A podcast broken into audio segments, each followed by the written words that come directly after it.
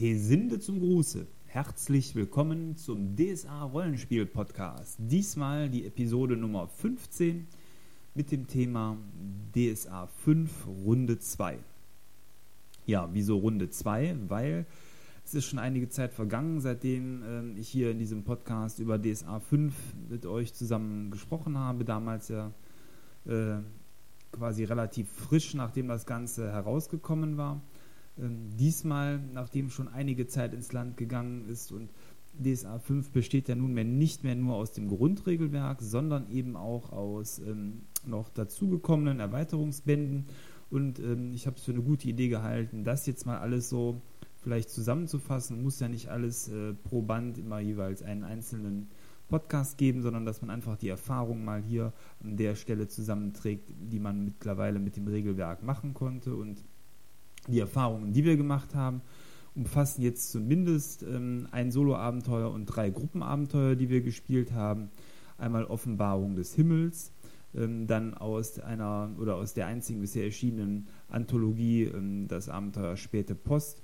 Und ganz aktuell spielen wir oder machen wir jetzt am Wochenende das Abenteuer Die Gunst des Fuchses, quasi eins der Beta-Abenteuer noch, die ähm, jetzt dann von mir aber auch angepasst worden sind auf DSA 5 fertig. Und ähm, ja, ich glaube, das ist deswegen der richtige Zeitpunkt, um dann mal ein wenig aus der Praxis dann noch mehr zu sprechen und vor allen Dingen, ähm, ja, mal mit euch zusammen durchzugehen, ob die Erwartungen, die ich an die Erweiterungsbände hatte, ob die eingehalten worden ist, ob da was anderes gekommen ist. Das ist, glaube ich, so ein ganz äh, spannendes Thema. Hm. Um vielleicht auch einfach mal die drei Abenteuer nochmal kurz anzureißen, die ich gerade eben genannt habe. Ähm, auch da kann ich sagen, äh, jetzt erstmal so aus der Spielpraxis heraus. Ich habe äh, bisher äh, oder haben wir in der Gruppe ähm, nur mit DSA 5 Grundregelwerk gespielt und zwar wichtig, dass man da nicht zu schnell von 0 auf 100 geht, weil wir sind ja nicht ganz zum Start der Regelediktion mit DSA 5 dann selber auch gestartet. Wir hatten ja so ein bisschen Verzögerung, weil wir noch in einer bestehenden Kampagne mit dem ähm, großen Donnersturmrennen eben drin waren. Und insofern ja, war uns wichtig, dass man eben jetzt nicht äh, auf einmal hunderte Seiten Regeln liest und dann versucht, sich möglichst alles zu merken, sondern das Ganze dann auch in Häppchen einführt. Und das war ganz gut so. Die ersten zwei Abenteuer haben wir lediglich eben mit den Grundregeln gespielt und jetzt im dritten Band äh, oder im dritten Abenteuer haben wir das Ganze dann auch um das aventurische Kompendium herum, also den Band für die profanen Helden ergänzt. Und was ich zwischendurch auch schon gelesen habe, ist die Rüstkammer, der aber, das werdet ihr gleich sehen, dann an der Stelle auch schon mit betrachtet werden kann. Ich denke auch ohne Spielpraxis, weil die Unterschiede sich da sehr harmonisch ähm, einfügen werden ins Spiel. Hm. Ja, die Grunderwartungshaltung von mir an das aventurische Kompendium war eine gewaltige, weil Wege des Schwertes aus DSA 4.1 war eigentlich so der Standardband, den jeder von uns am Tisch immer mit dabei hatte. Das Buch, was das Grundregelwerk sowieso ersetzt hat, weil das Grundregelwerk ja bei DSA 4.1 eher so eine Sammlung an Regeln zum Einsteigen war, hat den Zweck wohl auch erfüllen können, aber wurde eben zu stark durch die anderen Bände dann erweitert und auch verändert, sodass man da ja mit dem Grundregelwerk sowieso nicht mehr spielen konnte. Insofern war der Standardband für uns eigentlich immer Wege des Schwertes und die äh, Magier hatten dann noch zusätzlich eben äh, ihren Zauberband dabei und die Götter ihren Wegegötterband. Also insofern äh, war das quasi der kleinste gemeinsame Nenner, zumal eben ja alle Regeln zum Kampf dort mit drin standen und zu Talenten und so weiter. Ja, insofern hatte ich erwartet, dass das Kompendium vom Prinzip her was ähnliches darstellt, muss aber auch dazu direkt sagen, ich hatte auch ein wenig Angst davor, dass es das gleiche darstellen könnte, weil ich schon sehr zu schätzen gelernt habe, auch wenn es jetzt nur zwei Spiele waren, dass das Grundregelwerk von DSA 5 ja so ein Rundumschlag ist. Da steht zu allem was drin, es ist kompakt, es ist eben, finde ich, übersichtlich und gut geschrieben. Und ähm, ja, ich hatte so ein bisschen die Sorge, dass eben auch der Stellenwert des Grundregelwerks, obwohl es ja im Vorfeld so versprochen worden ist, vielleicht dann im Nachgang dann eben dann doch nicht mehr so ähm, ja das, das Hauptregelwerk ist, sondern dass man eben die anderen alle dazu braucht, weil auch Dinge dort geändert würden und so weiter. Und um da vielleicht schon mal vorweg Entwarnung zu geben, dem ist glücklicherweise nicht so. Also das Kompendium ist erstmal dem Versprechen gefolgt, dass man in dem Fall tatsächlich einen Erweiterungsband hat. Ähm, ein Band, den man gegebenenfalls sogar komplett weglassen kann aus meiner Sicht. Also ich finde schon, dass ähm, da eben Nuancen dazukommen, aber letzten Endes, ich glaube, DSA 5 ist kein besseres Spiel oder nicht zwingend ein besseres Spiel, wenn man es dabei nimmt. Oder andersherum, ähm, DSA ist kein schlechteres Spiel dadurch, wenn man ihn weglässt. Das ist schon, ja, ein optionaler Band. Aber so war es ja auch versprochen. Kommen wir vielleicht mal kurz zum Inhalt des Bandes. Ähm, auch der war für mich einerseits eine Überraschung, zum anderen aber auch ähm, ja, nochmal eine Wiederholung der Geschichte, zumindest zu einem bestimmten Anteil. Also grob das halbe Buch besteht aus ähm, Erklärungen zu den Talenten. Ähm, beginnt auf Seite 9 und endet dann erst bei Seite 96 von insgesamt so circa 240 Seiten, die das Buch hat, also wirklich ganz grob die Hälfte, ähm, schlüsselt nochmal sehr detailliert auf, was es alles für Möglichkeiten bei den Talenten gibt. Ähm, kommen wir gleich im Detail zu. Dann haben wir nochmal zu den Sonderfertigkeiten Erweiterungen, wo richtig schöne Sonderfertigkeiten dann auch dazugekommen sind, die das Spiel sicherlich, wenn man die einbaut, ähm, dann auch bereichern kann. Und dann das, was ich, ähm, ja, gerade weil ich ja selber einen zwergischen äh, Söldner diesmal spiele, äh, was ich ganz stark erwartet hatte und mir sehr viel von versprochen hatte im Vorfeld, eben die Kampfregeln. Die sind dann vergleichsweise sogar eher kurz ausgefallen, weil die ähm, in dem Buch dann äh, bei Seite 123 losgehen und sich so ganz grob bis Seite 167 erstrecken. Also weniger eigentlich als eben die profanen Talente. Und dann gibt es noch ein Kapitel zu den Gruppenregeln, äh, Erweiterung, was man so mit Gruppen machen kann. Äh, und ein Abschnitt zu verschiedenen Professionen, die neu äh, dazugekommen sind und dann noch die äh, typischen Archetypen, was aber letzten Endes so eine Art ja, Lese- und Inspirationsteil ist. Also klar, die Professionspakete sind toll, weil da kann man ähm, sich direkt an fertigen Professionen bedienen oder diese nur leicht geändert dann auch übernehmen. Ähm, ich glaube, bei den Archetypen ist es so, mir muss man jetzt nicht zwingend äh, erklären, was eine Torvaler Schmiedin ist oder ein garetischer Adliger oder äh, eine nochnärkische Kriegerin. Aber für den Anfänger ist es sicherlich eine sehr wertvolle Ergänzung bei DSA 5. Das darf man ja nicht vergessen. DSA 5 ist nicht nur ein Regelwerk für die Profis von 4.1, die sich weiterentwickeln wollen im Regelwerk, sondern auch eben eine Einsteigeredition trotz alledem. Und an der Stelle ähm, ist das, glaube ich, kein verschwendeter Platz, zumal es immer nett zu lesen ist. Also der Lesewert ist natürlich auch gegeben. Und dann gibt es noch einen Anhang, in dem nochmal eben viele Tabellen und so weiter zusammengefasst werden. Ja, eben gesagt, die, grob die erste Hälfte des Buches dreht sich rund um die Talente und jetzt kann man sagen, ja, die stehen ja schon alle im Grundregelwerk drin. Das ist auch richtig so, aber hier hat man das Ganze einfach nochmal mit deutlich mehr Platz, glaube ich, besser erklärt bekommen und ähm, da muss ich sagen, seitdem wir jetzt auch im letzten Spiel ähm, dieses Buch mit dabei haben und auch mit benutzen, das Kompendium, schaue ich dann auch deutlich öfter mal, wenn ich als Meister äh, Orientierung brauche bei den Talenten, dann hier nach, weil einfach die Sache ähm, ja ausführlicher und schöner erklärt ist, weil man hat ja verschiedene Anwendungsgebiete ähm, bei den einzelnen Talenten, zum Beispiel ähm, bei Klettern tolle äh, Anwendungen hier, was haben wir hier? Baumklettern, Bergsteigen, Eisklettern und Fassadenklettern. Und dann ist da nochmal so ein bisschen aufgeführt, eben, was das Ganze bedeutet. Jetzt in den Fällen sehr eindeutig. Bei anderen Talenten ist tatsächlich die Erklärung, ähm, dient das Ganze dann auch noch so ein bisschen mehr der Verständlichkeit. Ähm, und es sind typische Auf- und Abschläge genannt, wobei da verwunderlicherweise im Grundregelwerk die Differenzierung sogar größer ist als hier, weil hier geht es in der Regel von plus 3 bis minus 3, ähm, wohingegen die Skala im Grundregelwerk ähm, deutlich häufiger dann auch nochmal, meine ich, bis 4 und 5 geht. Also insofern hat man, äh, was was ich jetzt nicht verstanden habe, warum es so ist, hier diese Aufschlag, also die Erleichterungs- und die ähm, Aufschlagskala etwas eingeschränkter. Ähm, andererseits haben wir auch schon in der Praxis äh, festgestellt, dass gerade mit Starterhelden äh, Aufschläge schon fast tödlich sind für einen ähm, erfolgreichen Ausgang äh, von, von irgendeinem Unterfangen, denn also wir machen es wirklich so, wie es auch vorgeschlagen ist, dass so die Standardprobe immer für Talentproben mit einem Aufschlag nur von, äh, oder anders, man muss es da vorsichtig formulieren, die, Erleicht die, die Standardprobe hat immer eine Erleichterung von plus 1.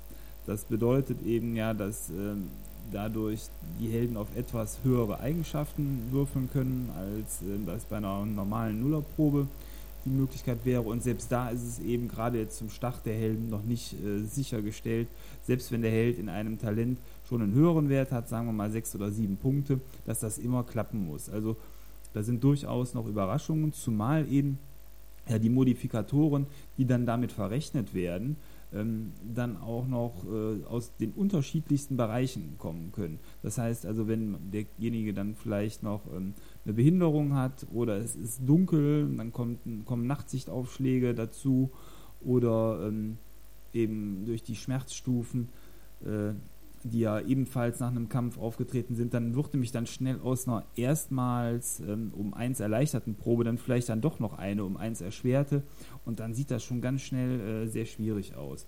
Insofern ähm, hat sich für uns schon herausgestellt, dass es ähm, Bereiche gibt, die dann tatsächlich nur, und das ist sehr schön im spielerischen Alltag, finde ich zumindest, nur von einem aus der Gruppe tatsächlich dann auch abgedeckt werden können. Das heißt also, hier kann jeder Held in unterschiedlichen Bereichen dann auch mal glänzen auf der anderen Seite bringt sowas immer ähm, dann das Problem mit sich, wenn wir zum Beispiel wie bei Späte Post, ähm, da gibt es eine Stelle, da sollten alle Helden eigentlich schwimmen können, dann auf einmal das Problem hatten, ähm, ja, dass es in der Gruppe nun mal Leute gibt, die gar nicht schwimmen konnten und ähm, das vom Prinzip her erstmal so vom, vom, vom Spielverlauf her dann zu einer Bruchstelle führt. Das liegt sicherlich am Spieldesign, das kann man oder hat man dann ja auch anders bei uns am Tisch dann geregelt, nur darüber muss man sich im Klaren sein. Wir hatten bei DSA 4 äh, in den Spielen häufiger mal, dass man die ganze Gruppe hat irgendwas würfeln lassen, das ist hier mit Vorsicht zu genießen.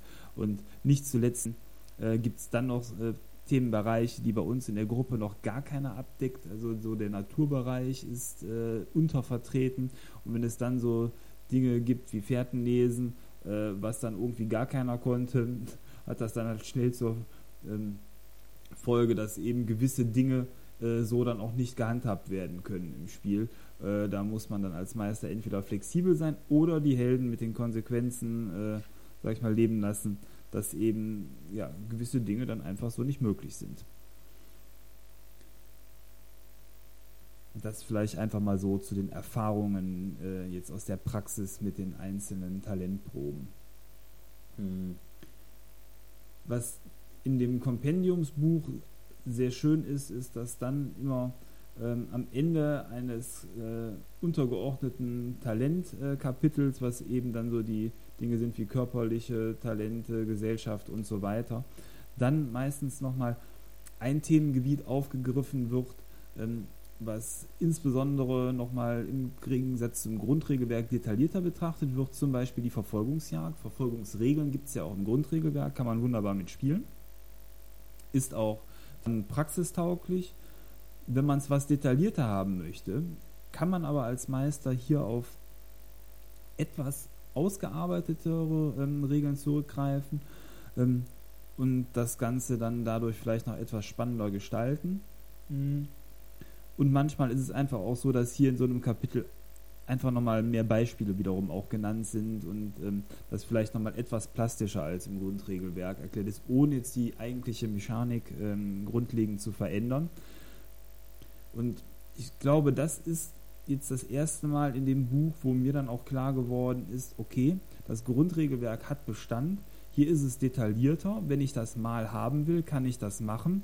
Da sehe ich aber auch so ein bisschen dann immer an der Stelle den Spielleiter äh, in der Verantwortung, das dann aber auch entsprechend vorzubereiten. Das heißt, äh, für mich wenn ich eine besondere Verfolgungsjagd mal einbauen will in dem Spiel, dann sollte ich mir vorher diese Verfolgungsregeln vor dem Spielabend vielleicht einfach nochmal ähm, vorher angucken, weil aus meiner Sicht gibt es nichts Tödlicheres, als dass man sagt, ah, okay, Verfolgungsjagd steht an, dann irgendeiner am Tisch, ja, das gibt es aber auch detaillierter, ich weiß aber nicht, wie das funktioniert, da müssen wir jetzt mal nachlesen und bums, äh, ja, dafür sind dann, selbst wenn so eine Sache dann sich jetzt hier nur auf drei, vier Seiten ausbreitet, ähm, ist es dann aber dann doch, finde ich, zu komplex, um das sich mal eben reinzupfeifen. Die äh, Spielpause, die dadurch entsteht, empfinde ich selber dann als sehr störend und äh, nimmt dann die ganze Spannung raus, weil dann hat man hier an der Stelle so irgendwie diesen Bruch zwischen der Anspannung der Erzählung, Verfolgungsjagd, etwas Schnelles, Hektisches, was auch ähm, eben ja, auf die ja, auf die Spitze zugetrieben wird in der Erzählung und dann auf der anderen Seite ja langsam gucken und äh, Regeln studieren, das nimmt den, den ganzen Speed raus quasi. Dann hat man da so eine äh, ludonarrative Dissonanz an der Stelle. Das sollte man vielleicht versuchen zu vermeiden. Insofern, also wenn man sowas machen will, einfach im Vorfeld anschauen ähm, genauso kann es sein, es sind zum Beispiel hier auch die Regeln für die Jagd ähm, detaillierter in diesem Band äh, aufgeführt oder auch für soziale Konflikte.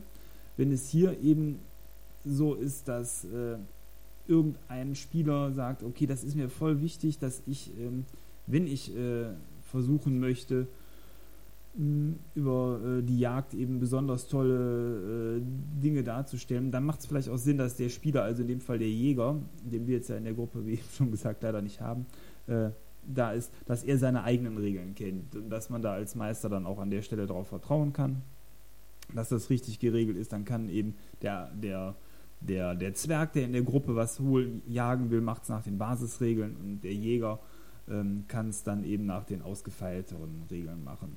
Ähm, insbesondere, was ich zum Beispiel jetzt auch sehr schön fand, was ich auch aktuell schon benutzt habe, in, dann in die Gunst des Fuchses. Die Gunst des Fuchses ist ja so ein Spiel, wo man in einer Stadt in Belhanka ähm, erst Informationen sammeln muss, um danach so eine Art Oceans 11 Super-Einbruch ähm, erledigen zu können. Äh, ist eben so, dass es hier Regeln für Herumfragen gibt in dem Buch. Also so, so ein typisches Gesellschaftstalent.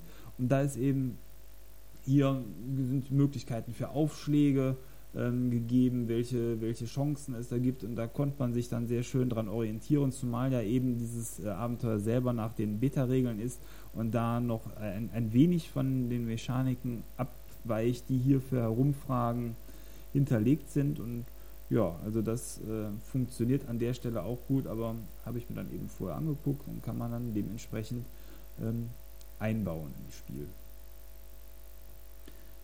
wenn man sich die anderen Talente äh, noch anschaut, was haben wir hier? Ja, Jagd habe ich eben schon erwähnt bei den Naturtalenten, Nahrungssuche und ah ja, was auch ein tolles Kapitel ist bei den Wissenstalenten am Ende, ist, das ist natürlich auch eine Sache, die relativ häufig in Spielen äh, vorkommt. Ich weiß gar nicht, wie oft meine Helden schon in irgendeiner Bibliothek nach Informationen gesucht haben, sind ähm, Regeln für die Recherche wo man das Ganze dann vielleicht auch eben nicht nur erzählerisch gestalten kann, sondern eben dann auch an der Stelle dann mal durch Suchproben äh, so richtig äh, festmacht, welchen Erfolg die Helden haben, welche Schnipsel man ähm, hervorrufen kann. Und mh, hm, bei vielen von den Dingen gibt es dann eben auch äh, die Möglichkeit, das als Gruppensammelprobe zu machen. Das haben wir ähm, ganz konkret eben dann jetzt in der Gunst des Fuchses auch gemacht, dass ähm, die Helden da die Möglichkeit hatten, mit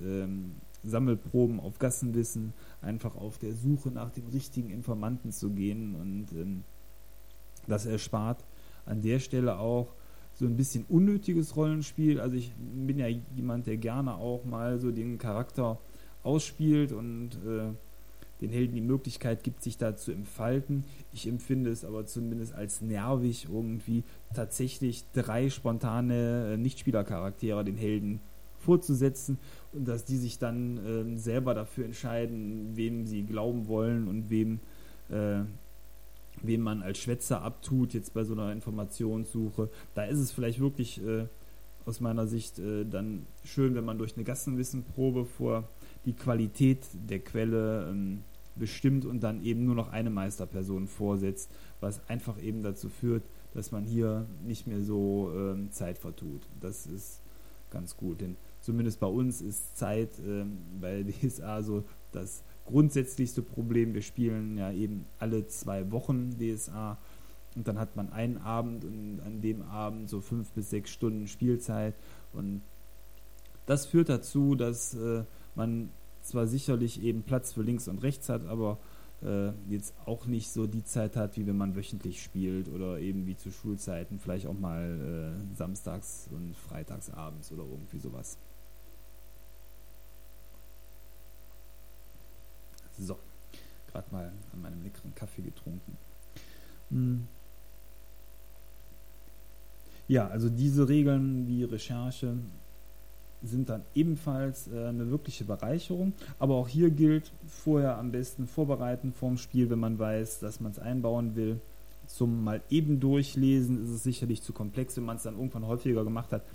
Merkt man aber auch, und das ist wiederum sehr schön, dass der eigentliche Vorgang sich häufig dann in anderer Art und Weise bei anderen Talenten wiederholt, was man erwürfeln muss und ähm, dass man lediglich dann in dem ja, Kapitel nachschauen sollte, welche konkreten Erschwernisse oder Erleichterungen können eben bei dem Vorgang dazu führen, dass der Modifikator so oder so ausfällt. Das ist äh, dann auch wieder DSA 5 typisch, versucht etwas einheitlicher zu handhaben. Und dadurch, dass sowas hier aufgeführt ist, ähm, hat das natürlich zur Folge, dass zukünftig in Abenteuern, da gehe ich fest von aus, ähm, diese Kapitel einfach per Copy and Paste rausgenommen werden, weil auch der, das Kompendium ist ja lediglich ein optionales Regelwerk, ist ja eben bei DSA 5 neben dem äh, Almanach und dem Grundregelwerk alles. Und insofern wird man äh, dann aber trotzdem in allen Abenteuern die gleichen Mechaniken wiederfinden. Und das ist, glaube ich, auch nochmal eine wirkliche Verbesserung im Gegensatz zu DSA 5, äh, 4. Ja, dann ein Kapitel, was, glaube ich, viele mögen, was mich wenig interessiert, das ist das Kapitel zur Herstellung, quasi das klassische Crafting, was man aus Computerspielen kennt, wo man äh, hier alles mögliche Herstellung von Waffen, Rüstungen und anderem Gedöns machen kann. Äh, ja, kann interessant sein, vielleicht auch wenn man den passenden Charakter dazu hat, äh, dann stelle ich es mir insbesondere reizvoll vor, warum jetzt eben ein zwergischer Söldner hier sowas können sollte oder machen sollte, ja, vielleicht mal ein bisschen Rüstung ausbessern.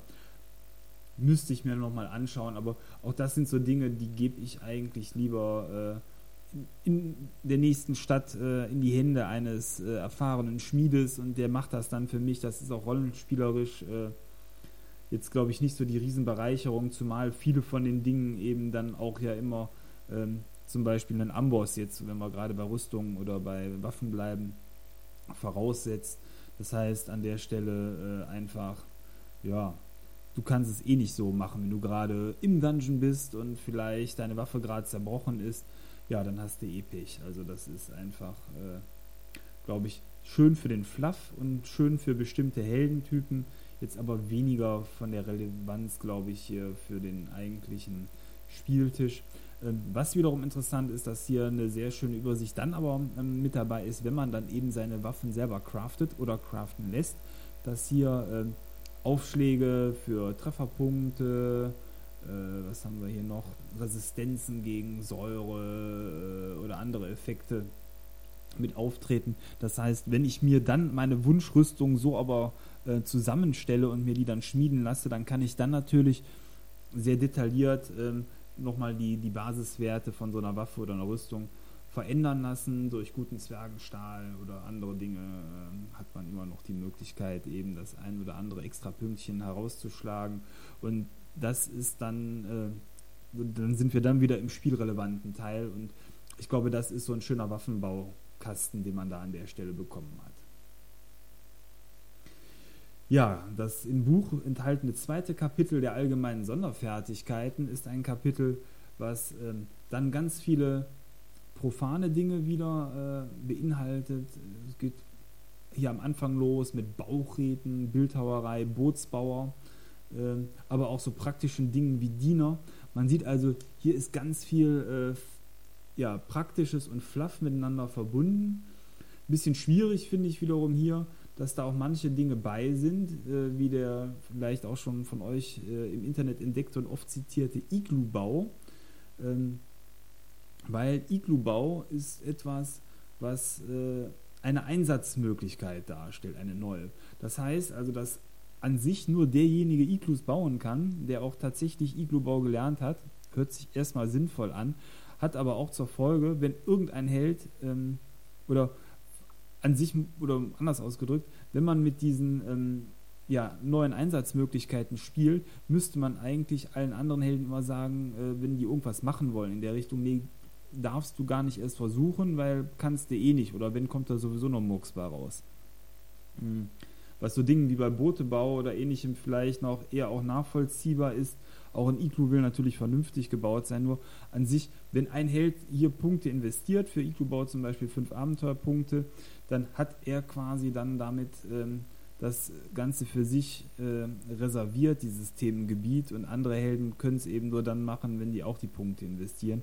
Ähm, und man muss das Ganze natürlich auch mithalten und nachhalten, weil ansonsten äh, ja, hat der eine seine Punkte quasi umsonst investiert.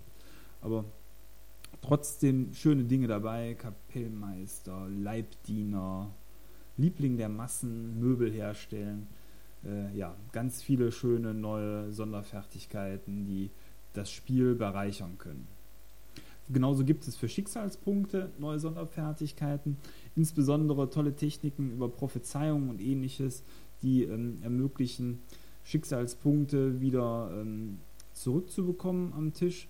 Und was ich auch ganz nett finde, eine Sonderfertigkeit, die nennt sich Fleischwunde. Ähm, durch diese Fleischwunde-Sonderfertigkeit hat man die Möglichkeit, einen Schaden, der kommt, äh, einmalig um 1w6 plus 2 Schadenspunkte zu senken. Also für gerade kriegerische Helden eine tolle Möglichkeit, dann, wenn es ans Eingemachte geht, nämlich unter Null, wenn man handlungsunfähig wird, quasi diesen tödlichen Schlag noch einmal abzuwenden. Ähm, was, glaube ich, auch ähm, als Spielleiter gern gesehen ist, weil das die Tödlichkeit aus gewissen Situationen nochmal herausnimmt, weil jeder Spielleiter kennt das, ups, da war der letzte Schlag dann doch übers Ziel, warum auch immer, vielleicht durch einen Crit oder so, hinausgeschossen. Man hat die Helden an die Schwelle des Todes gebracht, ohne jetzt eigentlich an der Stelle tatsächlich ja, die Absicht gehabt zu haben, da jemanden in einem Kampf äh, in Borons Hallen zu schicken. Und durch so eine Chip-Fertigkeit kann man das nochmal so ein bisschen aushebeln. Nimmt sicherlich die Tödlichkeit aus den Kämpfen nochmal so ein bisschen heraus. Ähm, aber ist eben hier ein erzählerisches oder eine erzählerische Möglichkeit, um ja, ohne zu viel äh, Meisterwillkür walten zu lassen und hier eben Kämpfe nochmal ein wenig äh, zu entschärfen, wenn noch Chips über sind. Vielleicht hier mal ein ganz kleiner Ausflug zu den Chips im Allgemeinen. Also bei uns in der Gruppe, die meisten haben diese Standard 3 Chips äh, dabei und am Anfang sind die noch sehr zögerlich äh, verwendet worden und weil das eben so eine der Hauptänderungen ja auch zu DSA 4.1 ist, hat dann doch der eine oder andere die Chips dann auch immer über den Spielabend wieder vergessen. Mittlerweile werden die schon gern genutzt, entweder um die Qualität von Proben aufzubessern, um ähm, ja, einfach eben auch Würfel, Würfe nochmal wiederholen zu können, aber auch ähm, ja, in besonderen Situationen haben wir dann auch schon mal improvisiert, wenn irgendwas so gar nicht klappen wollte. Ich sage jetzt einfach mal, wie eben die äh, Situation, wo keiner Fährten lesen konnte, wo man mit einem Chip dann zumindest nochmal der Gruppe die Möglichkeit geben konnte, irgendein brauchbares Ergebnis, dann vielleicht nicht das Beste, aber irgendeins zu erzielen. Ähm, da kann man dann eben das Schicksal, es sind ja Schicksalspunkte, an der Stelle in die Waagschale werfen. Wobei das dann eben in der Regel vom, vom, vom Meister vorgeschlagen wird und weniger von den Spielern. Also die Spieler können natürlich auf alle regelkonformen Nutzungsmöglichkeiten jederzeit zurückgreifen. Bei den äh, ja, storyrelevanten Dingen oder wenn man da mal ein Auge zudrückt, das wird dann vom Meister vorgeschlagen. So nach dem Motto, willst du nicht hier einen Schicksalspunkt investieren, dann kannst du das und das. Hm, ja, kann man so sehr schön machen. Hm. Die Schriften und die äh, Sprachen sind hier auch nochmal deutlich detaillierter aufgeführt. Ich habe jetzt keine ähm, Liste auf äh, Vollständigkeit überprüft, aber es erscheint mir schon sehr vollständig, wenn nicht sogar eben vollständig. Also ich glaube, jetzt sind alle Schriften und Sprachen hier nochmal präsent und da auch eben eine tolle Übersicht über das A, was es gibt und B, äh, ja, was man eben mit seinen Sprachkenntnissen dann so anstellen kann. Und dann kommen wir schon zu den von mir so lange erhofften erweiterten Kampfregeln, wo ich gedacht habe, boah, jetzt geht's ab, jetzt wird mein zwergischer äh, Söldner nochmal um ganz viele tolle neuen, neue Möglichkeiten erweitert. Und da muss ich sagen, das macht das Buch wieder mal auf der einen Seite zum Glück nicht, auf der anderen Seite leider. Denn ähm, grundsätzlich kann man sagen, in dem Buch, wo ich so viel drauf gesetzt hatte in Bezug auf Kampf, sind eigentlich nur vier Dinge bei, die sich tatsächlich mit dem Kampf erweitern beschäftigen. Einmal besondere Angriffsmöglichkeiten im Kampf, die von vielen lang erwarteten und erhofften Trefferzonenregeln, die aus meiner Sicht zumindest zur Hälfte hier in diesem Buch vorliegen. Dann Turnierregeln und verschiedene Kampfstile. Ähm, auch hier äh, kann ich sagen, dass zumindest unsere Gruppe oder wahrscheinlich werden es viele Gruppen so machen, die besonderen Angriffsmöglichkeiten im Kampf schon mal abgewählt haben. Abgewählt in der Form, weil das sind sehr spezielle Angriffsmöglichkeiten. Sagt ja auch die Überschrift im Kapitel besondere Angriffsmöglichkeiten, aber am Teppich ziehen, am Geländer herunterrutschen, Fässer rollen lassen, Behinderung durch einen Vorhang oder Baldachin, kleine Objekte werfen, Kronleuchter fallen lassen, schwingen an einem Seil oder an einer Kette. Das sind alles sehr schöne erzählerische Momente. Ähm, die Regeln zu jedem einzelnen Punkt umfassen so, ja, ich würde mal sagen, jeweils vielleicht eine Viertelseite. Ähm, nur die sind eben so komplex und dann auch unterschiedlich, dass ich zumindest mir die beim einmaligen Durchlesen nicht merken konnte andere in der Gruppe auch nicht. Und das führt einfach dazu wieder, dass wir hier vermeiden wollen, ach, Held fragt, in der Kneipe hängt da ein Kronleuchter, Meister, ja. Ja, dann möchte ich daran schwingen. Okay. Welche Auswirkungen hat das denn? Ich weiß, äh, da steht irgendwas in dem Buch, ja, müsste man nachlesen. Auch das nimmt wieder den Spielfluss raus. Also da wäre auch meine Empfehlung an der Stelle, diese tollen Möglichkeiten, die es denn da nun mal gibt, vielleicht für bestimmte Szenen vorzubereiten, wenn man weiß, es gibt eine Kneipenschlägerei, es gibt im Horasreich irgendwie einen großen Kampf im Ballsaal mit Kronleuchtern, wo auch eben äh, vielleicht dann Seile äh, herumhängen und äh, Teppiche sind, dass da der Meister sich die Arbeit macht, an dem Abend das vorzubereiten, das äh, einfach erklären zu können, denn man kann es einfach erklären, wenn man weiß eben, was der Inhalt äh, jeweils ist für diese besonderen Angriffsmöglichkeiten. Nur es muss eben dann oder es sollte verhindert werden, dass man sich das Ganze dann an dem Abend vorher durchliest, weil das gibt eh nur Chaos. Also mit vorher durchlesen meine ich im Kampf äh, vorher durchlesen, vorm Spielabend ist natürlich in Ordnung. Also das ist äh, einerseits ein schönes Kapitel, andererseits eben eins, wo ich sagen kann, okay, dieses komplette Anwendungsgebiet streiche ich mal gedanklich, stellt für mich keine echte Kampferweiterung dar weil ich es eben sehr selten bis fast nie nutzen werde. Bleiben dann noch Trefferzonenregeln, Turnierregeln und Kampfstile. Um da vorwegzugreifen, die Turnierregeln sind ähnlich. Das ist eine ganz tolle Beschreibung, wie man ein ähm, Turnier aufziehen kann. Und ich habe gesehen, diese Turnierregeln sind auch schon in dem Nostria Andergast Abenteuer mit aufgegriffen worden, wo ähm, man ein solches Turnier dann auch spielen kann. Jetzt kommt aber wieder das Aber. Auch das ist so speziell, das braucht man natürlich so für den Spielalltag nicht. Das heißt, man hat hier sehr schöne Regeln ähm, in einem für den Kampf angedachten Kompendiumsbuch, nur ja, die, die tägliche Praxisrelevanz fehlt und dadurch bleiben jetzt an sich nur noch zwei Kapitel über zum Kampf, die dann auch häufig äh, genutzt werden können. Einmal die Trefferzonenregeln und die Kampfstile. Auch hier möchte ich das letzte äh, zuerst nennen, nämlich die Kampfstile. Die Kampfstile sind sowas wie ja, so ein bisschen wie Magierakademien für Söldner, Krieger und andere kämpfende Professionen, weil hier ähm, der Spieler sich im Vorfeld überlegen kann, eben welchen Kampfstil sein Held genutzt haben kann. Man, es gibt waffenlose Kampfstile und bewaffnete Kampfstile. Und ähm, grundsätzlich kann auch jeder Held am Anfang immer erstmal nur eins. Später gibt es noch Möglichkeiten, wie man auch eventuell Zweikampfschulen miteinander kombinieren kann. Wobei hier aber im Flufftext äh, auch drin steht und als Anmerkung zu den Regeln, dass man eine zweite Kampffertigkeit erst über viele Jahre hinweg trainieren muss. Und das ist so für mich so die Sache, ähm, man startet mit einer und wenn man dann eben sein Heldenleben lang trainiert, kann man kurz vom Ende seiner Heldenlaufbahn wahrscheinlich dann auch nochmal eben eine zweite Kampffertigkeit äh, nutzen und das dann vielleicht sogar kombinieren. Ähm, ist also nicht, dass man sagt, zwischen zwei Abenteuern, ach, jetzt äh, eigne ich mir den und den Kampfstil nochmal zusätzlich an. Hm. Das Interessante an den Kampfstilen ist aber nicht nur, dass man eben dann einen Kampfstil kann, zum Beispiel den Federino-Stil oder den zwergischen Kendrasch-Stil, sondern dass man mit diesen Stilen verbunden auch eine, ähm, ja, eine, eine erweiterte Auswahl an Kampfsonderfertigkeiten bekommt, die einem ansonsten eben verwehrt bleiben, wenn man den dazugehörigen Kampfstil nicht kann. Und ähm, das ist für die Unterscheidung zwischen verschiedenen Helden, glaube ich, ganz nett, weil man äh, ja eben dann sagt, ich komme da unterher und deswegen kann ich das und das.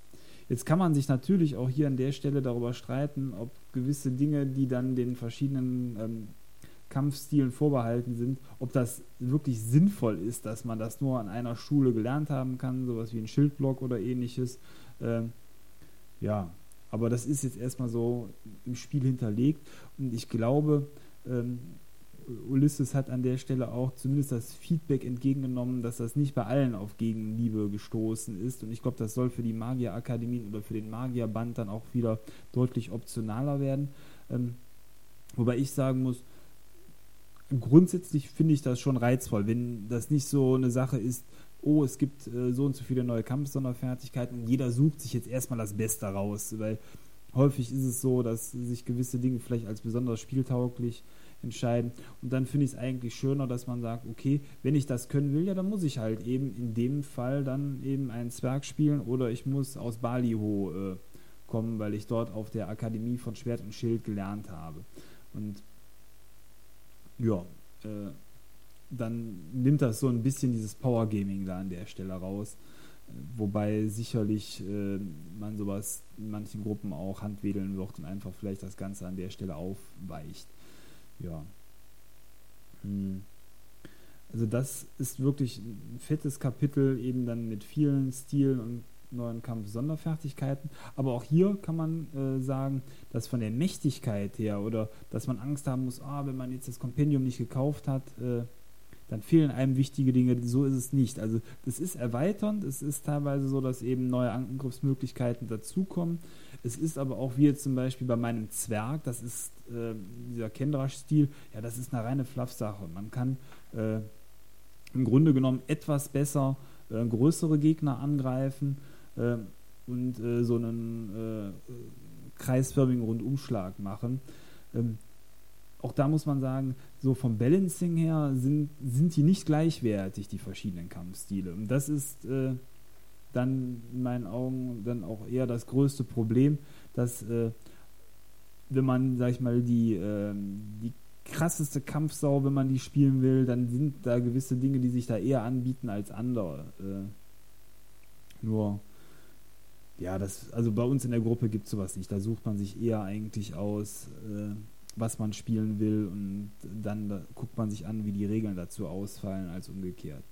Also das äh, ist jetzt weniger so, dass nachher die Gefahr besteht, ohne zu wissen, ob das die beste ist, aber dass nachher dann alle Kämpfer aus Bali hochkommen. Also das wird wahrscheinlich zumindest bei uns so nicht der Fall sein. Aber es ist auffallend eben, dass äh, es hier nicht gleich äh, gut ist von den Aufschlägen oder von den, von den Möglichkeiten, die man hier eben dann bekommt durch die verschiedenen Kampfstile. Ja, bleibt dann, also das Kapitel lässt sich eben, um es noch hier abzuschließen, durchaus gut benutzen und äh, ist eine echte Bereicherung für alle Kämpfer, ist aber auch so eine Sache, die sucht man sich einmal aus am Anfang. Man kennt seine Regeln dazu und dann lässt sich das eben in Zukunft kaum noch bis gar nicht mehr erweitern. Also auch hier kann man sagen, so für den Spielalltag am Tisch ist das jetzt nichts, wo man sagt, da brauche ich jetzt permanent dieses Buch für, sondern das ist so, das äh, ist insbesondere eben für den Prozess, glaube ich, der Generierung wichtig und man hat einmal in der Kampagnenlaufzeit seines Helden dann nochmal die Möglichkeit, das nochmal zu ergänzen. Aber es ist eben nicht wie bei Wege des Schwertes so, dass das auch ein Kapitel ist, was man permanent zum Nachschlagen braucht. Ja, bleiben dann eben an der Stelle noch die Regeln für äh, die Trefferzonen. Und die sind etwas anders als äh, in DSA 4.1 und ich finde tatsächlich auch an der Stelle echt besser, weil es gibt jetzt verschiedene Trefferzonen. Man unterscheidet also grundsätzlich zwischen den verschiedenen Arten äh, von Gegnern wie große, kleine und mittlere Humanoide, dann äh, nicht humanoid vierbeinig, Größenkategorie klein, mittel und groß und dann aber auch so äh, verrückte Dinge wie äh, Drachen, Kraken äh, und äh, Amöbenartiges. Wo dann eben je nach Größenkategorie es einfacher oder leichter ist, bestimmte Zonen zu treffen, äh, die man auch mit den Regeln sogar gezielt anvisieren kann, wenn man das denn dann möchte. Man muss dann gewisse Aufschläge äh, in Kauf nehmen.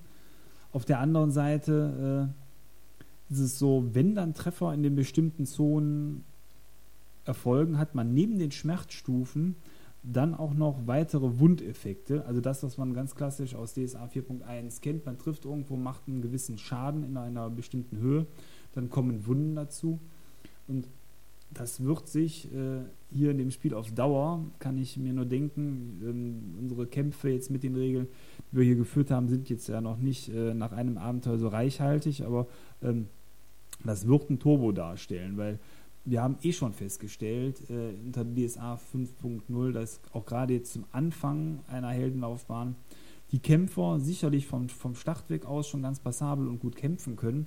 Die, die nicht kämpfen können, können aber wenig bis kaum zum Kampf tatsächlich dann an der Stelle äh, zumindest ähm, was eben Trefferpunkte und so weiter äh, angeht, beitragen und sollten auch tunlichst äh, versuchen, möglichst wenig getroffen zu werden, weil die auch unheimlich schnell zu Boden gehen. Also gerade der äh, Hexer unserer Gruppe oder auch der Magier sind schon starke Beutel. Wir haben noch einen Druiden, auch der äh, ist in Kämpfen nicht der Mann für die erste Reihe. Auf der anderen Seite haben wir einen äh, Golgariten, der mit Schild und Rabenschnabel an erster Stelle steht und komplett auf Blocken ausgebaut ist. Ja, den trifft A keiner. Das ist ähm, dann ähnlich wie ein hochgezüchteter DSA 4.1 Held. Und auf der anderen Seite kann er dann auch noch gut austeilen. Und mein Zwerg ist sowieso ähm, die klassische Kampfsau mit äh, zwei Äxten. Und dann haben wir noch einen Krieger, auch der kann gut kämpfen. Aber letzten Endes eben die Kämpfen-Klassen machen das, was sie machen sollen. Die können gut kämpfen. Die anderen sollten sich besser sogar zurückhalten. Und durch diese zusätzliche Wundenregelung wird das äh, auf Dauer sicherlich nicht äh, ja, gesünder für die anderen. Denn ähm, Treffer am Kopf bringen weitere Stufen, Stufen Betäubung, Torsotreffer weitere Schadenspunkte, Armtreffer können dazu führen, dass man die Dinge, die man in den Händen hält, also sprich die Waffen oder den Schild, ähm, äh, zu Boden fallen lässt. Äh, und äh, beziehungsweise Schilde sind eben gerade davon nicht betroffen, aber eben die Waffen. Und äh, bei den Beinen ist es so, dass man den Status liegend bekommen kann und zu Boden geht. Und das ist dann schon heftig das, was ich so ein bisschen äh, an diesem System aber kritisieren will, ist, dass damit eben der Wundeffekt eintritt, ist es wichtig, dass die Schadenspunkte in Höhe der halben Konstitution sind. Also Beispiel bei einer Konstitution von 11 wäre die Wundschwelle an der Stelle eben dann bei 6. Logisch, bei DSA wird ja aufgerundet. So. Also 6 Schadenspunkte und dann kriegt man aber nicht direkt eine Wunde, sondern dann gibt es danach noch einen weiteren Wurf, das heißt, äh, man geht, guckt, wie ähm, die Selbstbeherrschung an der Stelle funktioniert. Und die Selbstbeherrschungsprobe ist erschwert um die Anzahl der Wunden, die man in der Runde kassiert hat. So, das heißt, der Held bekommt jetzt in dem Fall sieben Schadenspunkte. Wir erinnern uns, Wundschwelle lag bei sechs, eine Wunde. Und das führt dazu, Selbstbeherrschungsprobe um 1 erschwert. Hätte der 12 Schadenspunkte bekommen, dann wäre es so, zwei Wunden, 18, 3 und so weiter. So. Äh, jeder Held, der aber eben kämpfen will, wird die Selbstbeherrschung, die ja sowieso für vieles ganz praktisch ist, dann vom Wert her hochprügeln.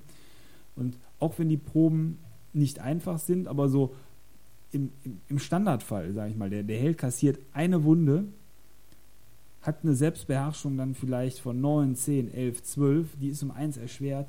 Es ist einfach sehr wahrscheinlich, dass er diese Probe schafft sofern er nicht schon eben im Kampf sowieso relativ weit am Ende ist, weil er dann auch schon Schmerzstufen und ähnliches hat.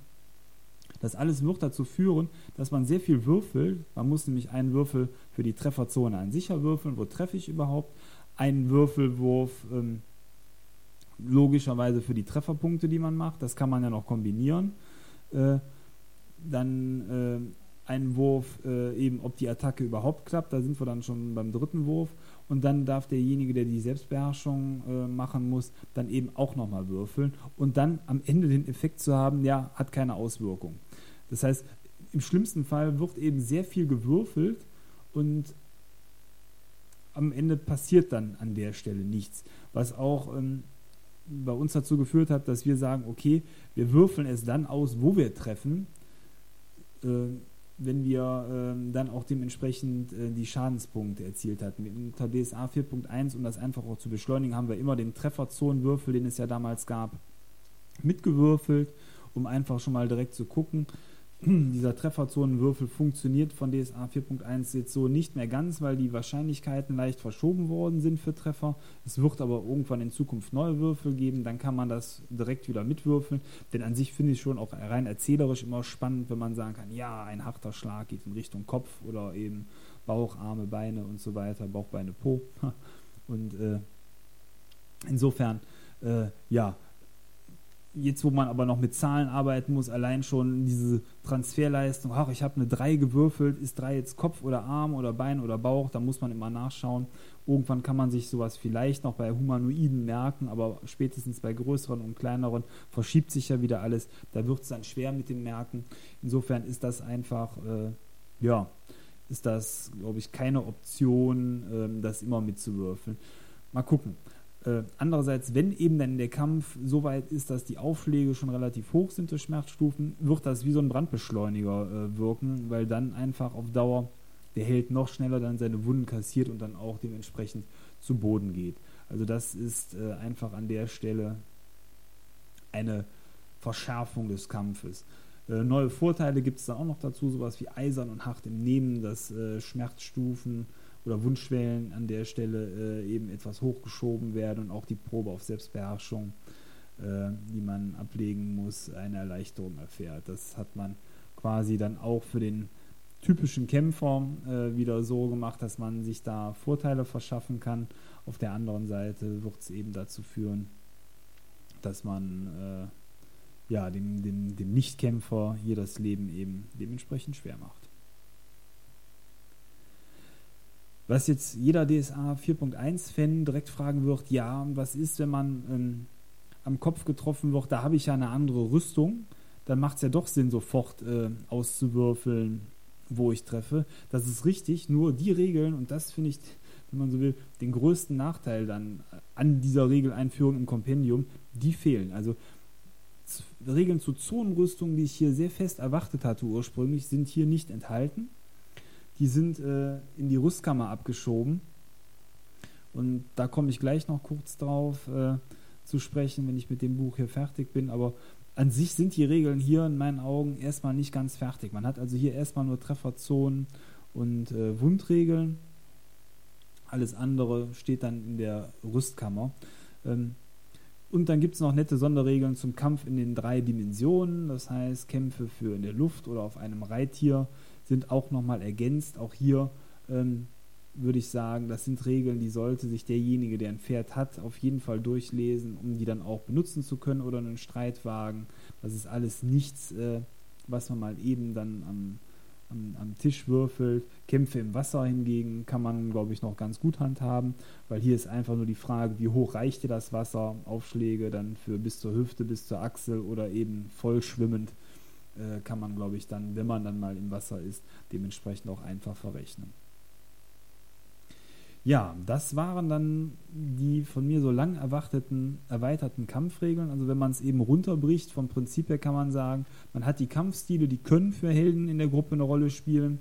Das hat eine echte Regelrelevanz. Ansonsten bleiben eigentlich nur die Trefferzonen, ähm, die den Kampf nochmal deutlich tödlicher und gefährlicher machen, aber eben auch etwas differenzierter. Äh, ich glaube, das muss sich in der Praxis noch ein bisschen einspielen, insbesondere eben, ob sich die ganze Würfelei lohnt. Denn wie gesagt, am Ende, am Anfang von einem Kampf ist die Auswirkung eher gering. Am Ende tritt der Effekt umso stärker und schneller ein. Dann ist der Kampf aber eh schon fast zu Ende. Ist halt die Frage, ob man da wirklich immer permanent so viel mehr würfeln will. Aber wir würfeln ja alle gerne, deswegen machen wir Rollenspiel.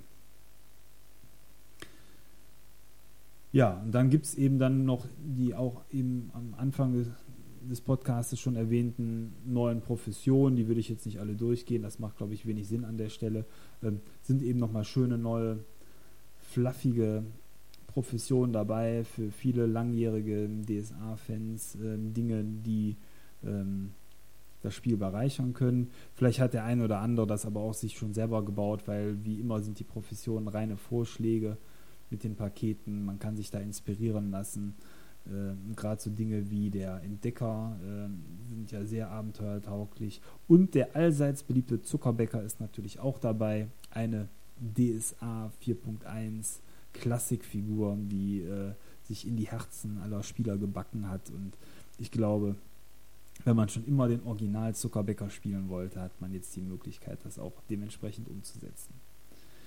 Ja, Fazit von mir zu dem Buch auf jeden Fall auch gerade für den Meister eine Bereicherung für den, für den Tisch.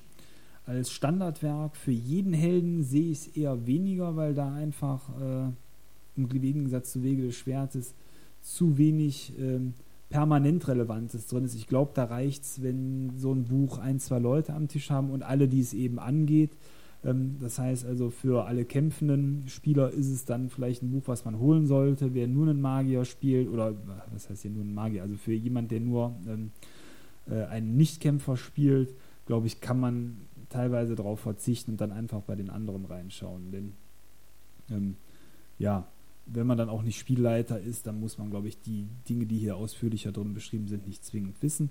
Ähm, für mich als Sammler sowieso keine Frage, da kommt alles in den Schrank am liebsten, aber äh, ja. Wir haben es bei uns in der Gruppe so, wir haben uns alle darauf gestürzt und waren dann eher bestürzt, dass man es am Anfang dann auch nicht so ganz äh, sofort praxistauglich einsetzen konnte. Aber die Glanzstunden werden kommen, insbesondere wenn man es eben vorbereitet. Ähm, die verschiedenen Dinge, die dann ihre Highlights haben, wie dann mal Turniere oder eben besondere Kampfsituationen. Das ist schon wirklich toll und also gerade eben für den Meister die ausführliche Erweiterung der Talente ist ein echter Mehrwert für den Spieltisch. Also äh, ja, wenn man sowieso DSA 5 spielt und äh, noch ein paar Euro über hat und das dementsprechend erweitern will, das Spielgefühl, sollte man sich das holen. Gibt es auch äh, als schönes kleines praktisches Buch für dann auch nur 20 Euro ist dann sicherlich, äh, macht weniger her als das große, aber ist für den Tisch auch äh, sehr schön handlich und übersichtlich. Naja. Ja, kommen wir in dem Podcast dann noch schnell, äh, damit wir das vielleicht dann auch inhaltlich äh, abgegriffen haben, dann äh, zum Rüst, zur Rüstkammer. Einen Moment. Und schwupp ist die Rüstkammer in meiner Hand gelandet.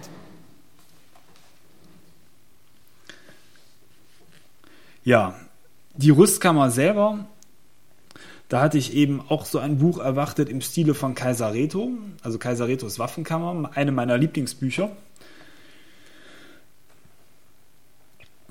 Und um es auch hier vorweg zu sagen, meine Erwartung ist eingehalten worden. Es ist ein Buch, was quasi einen Rundumschlag zu wahrscheinlich fast allen Waffen des schwarzen Auges beinhaltet. Es gibt ja dann zukünftig noch die regionalen Rüstkammern, die da an der Stelle nochmal eine Erweiterung eben darstellen, dass hier das Standardschwert zum Beispiel gezeigt wird und eben in dem Nostria Andergast Buch, ohne jetzt äh, geguckt zu haben, ob es drin ist, eben das nostrische Schwert dann dementsprechend oder das Andergaster Schwert enthalten ist, was auch nochmal eine coole Erweiterung für die Region darstellt. Hier ist aber erstmal jede einzelne Waffe für sich so in der überregionalen Version beschrieben. Äh, es sind aber nicht nur Waffen in dem Buch drin, sondern eben auch noch diverse andere Dinge. Ich schaue nochmal eben ins Inhaltsverzeichnis. Ähm, zu meiner Überraschung auch ein Riesenkapitel zur Ausrüstung an sich, wo einem so Dinge dann wie Bratspieß, Brecheisen, Dietrich, Fernrohr, Fesselseil und so weiter beschrieben werden. Auch hier sehe ich insbesondere den Wert für einen DSA-Einsteiger gegeben, weil einfach an der Stelle so Dinge wie Gwen Petrül oder eben auch eine Magierrobe je Brems Tierleben einfach nochmal detaillierter beschrieben sind äh, und man sich dort in die Welt vielleicht so dann auch Stück für Stück besser hineintasten kann. Ich persönlich müsste jetzt nicht zwingend ein Fesselseil beschrieben haben, aber es ist ganz nett. Ich witter da auch so ein bisschen in Zukunft ähm, so Gegenstandskärtchen, die man dann sich wunderbar ähm, zur Verdeutlichung, was der Held dabei hat, dabei legen kann ja, ist halt nett. Würde ich als Zusatz in dem Buch sehen, ist netter Flufftext.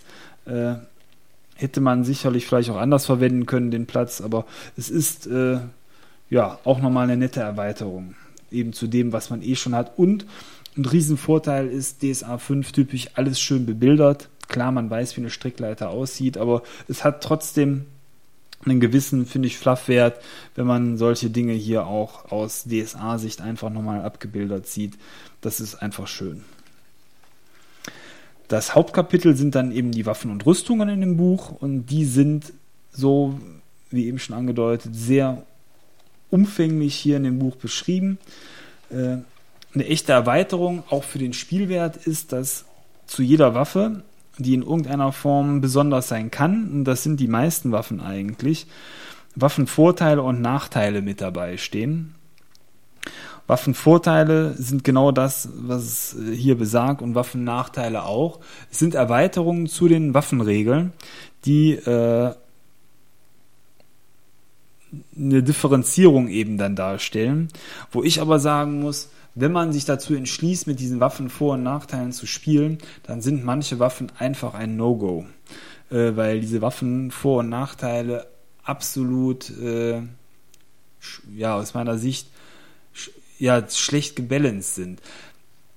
Sie sind alle nachvollziehbar, oder viele sind nachvollziehbar, warum dem so ist. Zum Beispiel das Florett. Das Florett, eine zierliche, schnelle Waffe, hat den Vorteil, dass man damit, wo steht's, das Manöver Finte um einen Punkt erleichtert darstellen kann. Kann man sich wunderbar vorstellen. Man fuchtelt mit der Waffe herum, so wie es eben Rapiro Floretti in seinen besten Romanen dann auch macht. Nur, ja, der Nachteil dieser Waffe ist, dass damit dann nur noch lediglich Dolche, andere Fechtwaffen und waffenlose Angriffe pariert werden können, selbst wenn der Träger des Floretts die Sonderfertigkeit Kreuzblock beherrscht. Ja, das stellt, oder da stellt sich mir dann die Frage, welcher Held packt sich freiwillig so ein, so ein Florett, wenn man dann auch einen Kämpfer den dann spielen will, an die Seite, womit ich quasi das Gros aller Gegner nicht mit parieren kann. Das ist scheiße. Und es gibt eben andere Waffen, die äh, auch so sind, die einen deutlichen Vorteil haben, dann vielleicht noch nicht mal so einen gravierenden Nachteil wie in der Form. Und ähm, andere Waffen, die eben gar keine Nachteile und gar keine Vorteile haben. Und irgendwo, ja, das ist einfach, wenn ich jetzt mir vorstelle, die Gruppe an sich entschließt sich dazu, wir spielen mit Vor- und mit Nachteilen. Und ich habe jetzt aber denjenigen, der das Florett spielen will, dann würde ich sagen, hallo, du hast ja wohl einen Schaden. Ich, ich will nicht mit Vor- und Nachteilen spielen. Da habe ich ja, da sehe ich ja nur diesen übergeordneten Nachteil dass ich kaum noch was parieren kann. Ich will aber auch kein Rapier oder eine andere Waffe nehmen, sondern ich, mir gefällt das Florett als Waffentyp. Ähm, du hast aber hier deine, ähm, ja, deine Waffe und die hat dann einen Vorteil, der zwar vielleicht nicht so riesig ist, aber auch keinen Nachteil, der so ähm, mir das Spiel vermiest. Und ich sehe das eher so, dass diese Waffen Vor- und Nachteile vielleicht auch charakterindividuell gewählt werden müssen, denn ähm, da würde ich mich, so ist es ja bei den optionalen Regeln, ganz klar dagegen aussprechen, äh, das äh, so zu handhaben, dass da alle mitspielen müssen. Und jetzt kommt es nämlich noch ähm, an anderer Stelle dazu. Jetzt ist es ja so, dass jeder Held natürlich seinen Waffen Vor- und Nachteil kennt. Überhaupt kein Thema. Nur bei den Gegnern verhält sich das natürlich anders. Das heißt, wenn ich als Meister jetzt eine Gruppe habe von zehn Kämpfern, die von mir aus auch noch gemischte acht verschiedene Waffen haben, oder fünf auch nur, ja, da kann ich mir nicht vor dem Kampf nochmal die ganzen Waffen Vor- und Nachteile raussuchen, nur um das dann dementsprechend auch noch ähm, charaktergetreu zu handhaben. Also für mich sind die Waffen Vor- und Nachteile eher so eine Geschichte, wo ähm, der Held an sich, wenn er sich dazu entscheiden möchte, damit zu spielen, dann sind wir dann wirklich wieder in der Ecke, dass man sich da die, ja, die Vorteile heraussucht, die einem gefallen, sagt, okay, bei meiner Waffe finde ich, hat das einen schönen Vor- und Nachteil, da kann ich mit leben, das möchte ich nehmen. Oder eben äh, ansonsten für besondere Endkämpfe gegen besondere Gegner, aber eben so der Massenkampf gegen die zehn Räuber vom Straßenrand, da sehe ich wenig Chance, dass man da an der Stelle das wirklich regelgetreu für alle Gegner umsetzt.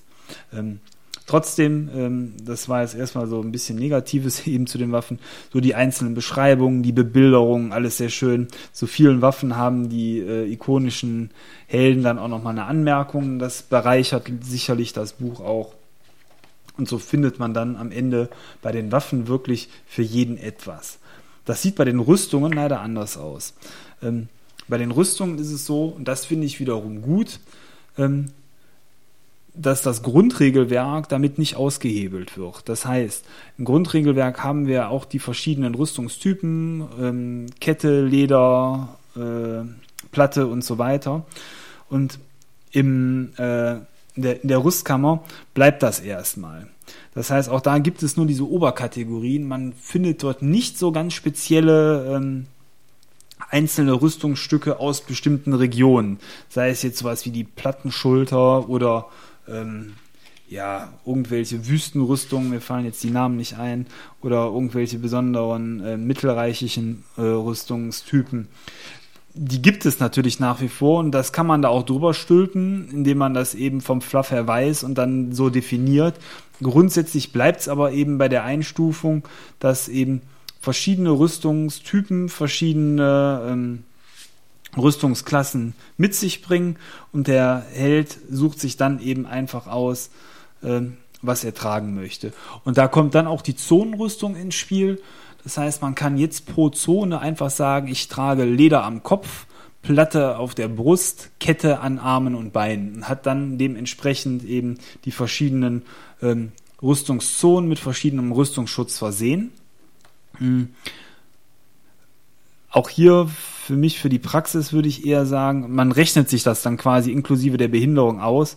Ähm, wenn man aber schon sich den Held nach dem Grundregelwerk zusammengestellt hat, jetzt außer vom Fluff her, macht es jetzt für mich zum Beispiel wenig Sinn, ähm, bei meinem Zwerg jetzt äh, da so einen Mischmasch zu machen, wenn ich da die Behinderungsgewöhnung und so weiter auf ähm, Schuppe abgestellt habe, dann bleibt er bei Vollschuppe vom Kopf bis zu den Füßen. Ähm, ich kann mich ja immer noch entscheiden, in bestimmten Szenen äh, zu sagen, der hat den Helm jetzt gerade mal ausgezogen gezogen, weil er besser hören will oder irgendwie sowas. Nur grundsätzlich äh, ja, hat man hier eine feinteiligere Einteilung, die für den Fluff gut sein kann. Ähm, rein von der Spielrelevanz her würde ich aber sagen, äh, wer sich komplett für Leder entscheidet, der wäre eigentlich dumm, wenn er den Kopf da nicht geschützt lässt. Das ist dann wieder so die eher so, ja, Fluff gegen Regelnutzen. Irgendwie so in der Region würde ich das Ganze verorten. Hm zu den Waffen an sich gibt es aber noch äh, wunderbare weitere Regeln, wie zum Beispiel der Waffenbruchfaktor und Rüstungsverschleiß und andere Dinge, die das Spiel bereichern können. Äh, auch hier führt alles dazu, dass die Wahrscheinlichkeit, dass Dinge kaputt gehen, einfach deutlich weiter noch gesteigert werden, ähm, vielleicht auch realistischer dadurch werden. Aber man muss sich eben darüber im Klaren sein, wenn man das alles einführt, wird die Gruppe auch häufiger vielleicht mal ohne Waffen dastehen oder eben mit einer zerbeulten Rüstung. Äh, neue Kampftechniken sind eingeführt. Äh, neue sowas wie Diskusse, Schleudern, was haben wir hier noch? Und Blasrohre äh, gibt es. Und ähm, das finde ich auch ganz interessant. Ähm, es gibt Regeln dafür, dass gewisse Rüstungen äh, oder dass gewisse Waffen jetzt auch nicht mehr hm, von allen Helden gleich gut geführt werden können. Ich finde es gerade im Buch nicht, aber zum Beispiel eben das, was ich bisher eigentlich noch so ein bisschen vermisst hatte, dass äh, Menschen als Allrounder mit allen Waffen einigermaßen gut klarkommen, äh, Elfen und Zwergen, aber eben mit anderen dann weniger gut. Und das wäre jetzt dann auch, wenn man damit spielen will, in den Regeln verortet, finde ich so für den Fluff eigentlich ganz nett, dass das äh, dazu führt, dass dann eben auch nicht mehr sich alle einfach so das Beste raussuchen können. Äh, andererseits, ja, ist es eben dann auch nochmal etwas, was man zusätzlich an Regeln einfach mit beachten kann, wenn man es dann auch einsetzen will. Äh, den Trefferzonen Rüstungsschutz hatte ich eben schon erwähnt. Das ist sicherlich äh, dann in Ergänzung mit den Regeln aus dem Kompendium eigentlich das, was die Sache in meinen Augen erst fertig macht, sollte man, wenn man es kann, vielleicht auch zusammen einführen. Äh, das abschließende Kapitel in dem Buch bezieht sich auf improvisierte Waffen und das ist wiederum ganz nett, denn bei den improvisierten Waffen sind so die ganzen coolen Dinge wie äh, ja, Bratpfanne, auch eben der schon erwähnte ähm, Bratspieß, äh, Schmeißen mit Büchern und Geschirr, so mal äh, ein wenig mit Trefferpunkten versehen und Regeln.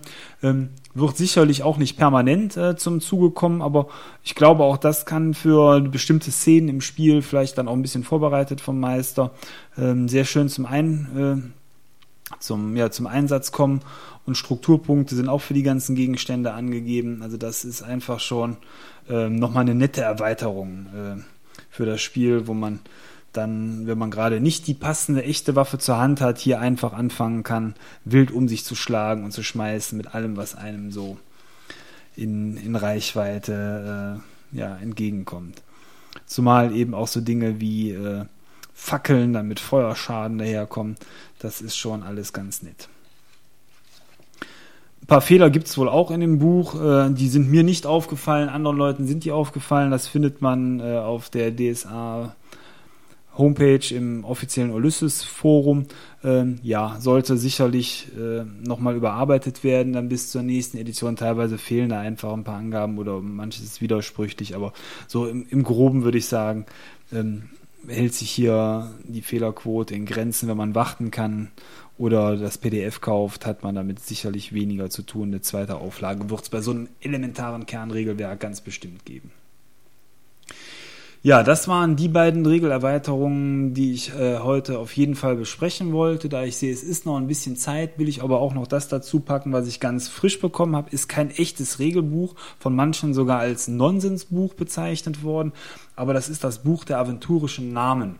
Ähm, ein Buch, was insbesondere aus Spielleitersicht äh, für mich äh, auch wieder eine wertvolle Ergänzung für den Spieltisch darstellen kann, aber auch für jeden Helden bei der Charaktererschaffung und aber auch für jeden, der einfach Spaß hat, so ein bisschen zum aventurischen Hintergrund zu lesen. Ich nehme es mal eben zur Hand.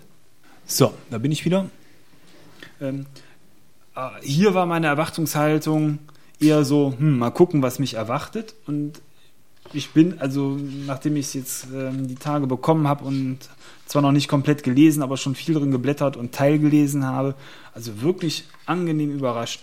Zum einen hat man hier äh, eben zu den verschiedenen Regionen aufgeteilt, die ganzen Namen, die man aussuchen kann, die man sicherlich aus den alten Detailspielhilfen äh, auch schon kennt. Das heißt, im lieblichen Feldbuch war natürlich früher äh, die Namen aus dem Horasreich mit enthalten. Hier hat man aber alles kompakt in einem Buch. Ähm, es gibt äh, nicht nur ähm, am Anfang eine Karte von ganz Aventurien, wo dann je nach Region ähm, auch mit Seitenanzahl dran steht, wo man die passenden Namen findet. Das kann vielleicht ähm, für Anfänger ganz gut sein oder überhaupt, wenn man sich eben im Buch orientieren will, wo finde ich welchen Namen. Ähm, es gibt Kapitel, also zu den Namen nach Region. Es gibt aber auch Kapitel zu den zwölf Götternamen. Also wie will man jemanden nennen, der besonders Praios, Rondra, Effert gläubig ist, Namen von anderen Spezies, auch so verrückte Sachen dann wie ähm, Echsenmenschen, Chakagra, äh, Goblins, Gräume, was haben wir hier noch, Oger, Orks, Trolle, Zwerge, Elfen. Aber eben sowas wie Gräume ist schon cool, dass sowas dann da ebenfalls mit bedacht ist. Und es gibt noch sogar ein Regelkapitel mit Vor- und Nachteilen wie äh, ja, Namen, die besonders gut klingen, heldenhaft sind oder so Deppennamen. Also auch solche Dinge sind dort aufgegriffen.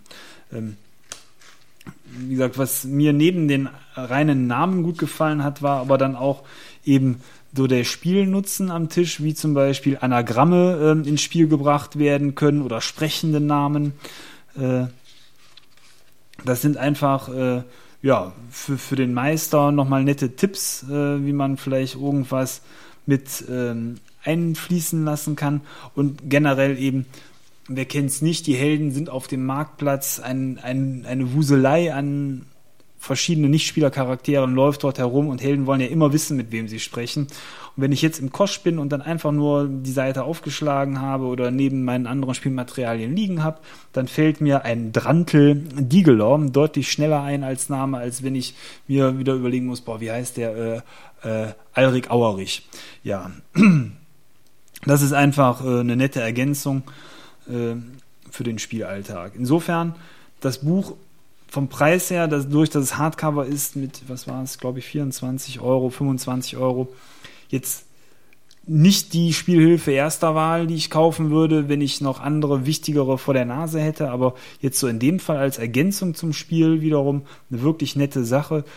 Und Namen braucht man nun mal immer und das, ich glaube, mehr kann man zu Namen dann auch nicht sagen, wie es hier in diesem Buch drin steht. Das ist einfach so der namensvolle Rundumschlag und äh, Gerade eben durch die Vielzahl der Kapitel sieht man auch, man hat also mehr gemacht, als einfach nur ähm, Namenslisten hier ranzupacken, sondern das ist alles toll äh, auch noch erklärt und mit Fluff versehen und äh, da wird jeder seinen passenden Namen finden und wer beim nächsten Online-Rollenspiel Namen sucht für seinen Charakter, der kann hier sicherlich sich auch noch bedienen. Das ist einfach, äh, ja, eine wirklich tolle Sammlung. Gut, das soll es dann auch heute gewesen sein ähm, von meiner Seite. Die Stunde ist dick voll. Es hat mich gefreut, nach äh, der letzten Pause nochmal äh, jetzt einen Podcast äh, zu machen. Hat es schon länger vor mir hergeschoben.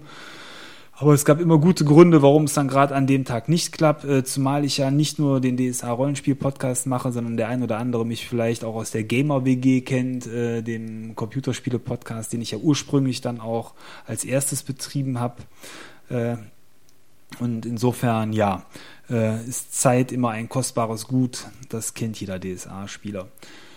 Hat mich gefreut, dass ihr heute zugehört habt. Ich hoffe, ähm, diese DSA 5 Erweiterung als Thema hat euch zugesagt. Da wird auch sicherlich in Zukunft nochmal was kommen, weil DSA 5 wächst ja noch, bis das Regelwerk komplett ist, wird noch einige Zeit vergehen. Ähm, die Magieregeln stehen kurz vor der Tür ähm, wo ich auch wirklich drauf gespannt bin, weil die Magieregeln an sich, glaube ich, ja äh, ein sehr, sehr wichtiges Ergänzungsthema sind, weil es im Grundregelwerk eben ja auch nur grundlegend äh, dann im Spiel bisher enthalten ist. Wenn die Art und Weise aber der Einführung ähnlich ist, wie es eben dann auch beim Kompendium der Fall ist, dann bin ich da voller Hoffnung, dass auch das Magiebuch das Grundregelwerk nicht ersetzen wird, sondern lediglich erweitern. Ich erhoffe mir insbesondere eben von der Vielzahl neuer Zauber ähm, dort etwas und eben von den verschiedenen neuen Zaubern in Professionen. Ich glaube, dass da ansonsten gar nicht so viel eben dann dazukommen wird, was die grundsätzlichen Regelmechaniken verändern wird. Da bin ich also jetzt nach dem Kompendium sehr positiv gestimmt, dass sich wirklich alles harmonisch um das Grundregelwerk rundherum ergänzen wird und äh, ja, dass einfach die Zauberer in Zukunft eine, eine ganze Handvoll neuer Zauber bekommen dass das Ganze schön weiter wächst. Ja, das könnte durchaus äh, Inhalt eines der nächsten DSA 5 Regelwerk Podcasts werden. Wahrscheinlich, äh, ich muss mal gucken, vielleicht fasse ich es dann auch mit äh, der ersten mit dem ersten Götterbuch zusammen. Das kommt darauf an, wie viel man tatsächlich dann zum Magiebuch äh, schon alleine sagen kann.